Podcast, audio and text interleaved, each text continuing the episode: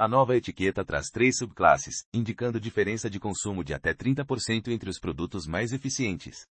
Além disso, introduz um QR Code que, no primeiro momento, vai remeter o consumidor ao status do registro do refrigerador, se ele está ativo, inativo, suspenso ou cancelado.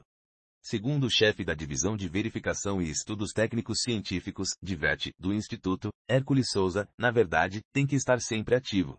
Significa dizer que aquele refrigerador atende os requisitos estabelecidos no regulamento e tem liberação aprovada pelo Inmetro para ser comercializado no mercado nacional.